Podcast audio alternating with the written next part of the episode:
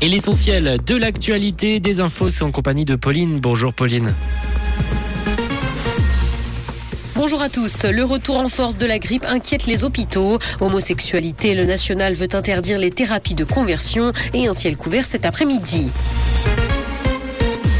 Le retour en force de la grippe inquiète les hôpitaux suisses. Une très nette progression des consultations a été enregistrée en l'espace d'une semaine. Une situation qui va encore accentuer la pression sur un système de santé déjà saturé. Et ce à cause du manque de personnel et de lits disponibles. L'épidémie a débuté un peu plus tôt cette année. La tranche d'âge la plus touchée est celle des 15-29 ans.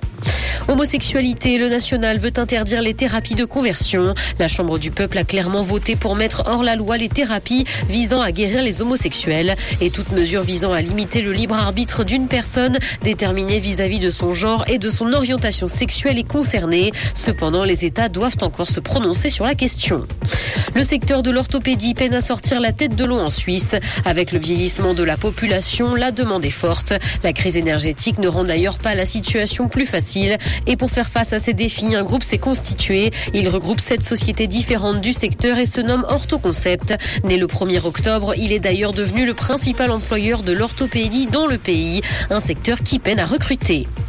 Dans l'actualité internationale, les États-Unis et leurs alliés étudient leurs options contre Pyongyang. Les émissaires américains, sud-coréens et japonais ont indiqué aujourd'hui examiner les possibilités qui s'offrent à eux, y compris la contre-offensive après l'envoi d'une série de missiles par la Corée du Nord.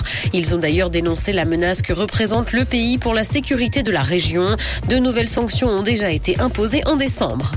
Une IA propose des noms pour la création de sites internet pour les personnes en panne d'inspiration. Pour ça, il suffit de lui donner une description de l'activité. L'application Smarty Names propose donc en 20 secondes une liste de noms à la fois disponible mais aussi efficace puisqu'un nom de domaine ne doit pas être pris à la légère. Dès le premier jour de sa création, elle a déjà affiché plus de 120 000 propositions. Une religieuse française fait partie des 100 femmes les plus influentes au monde en 2022. Nathalie Bacart est sous-secrétaire du synode des évêques et est la seule femme à y avoir le droit de vote. Âgée de 53 ans, elle a été la première femme à être désignée par le pape François pour occuper ce poste. La première dame ukrainienne et Billie Eilish font également partie de ce classement de la BBC. Le ciel sera couvert cet après-midi, mais le temps restera sec. Côté température, le mercure affichera moins 1 degré à Lausanne et Morges, ainsi qu'un degré à Genève et Épalinges. Bon après-midi à tous sur Rouge. C'était la météo, c'est Rouge.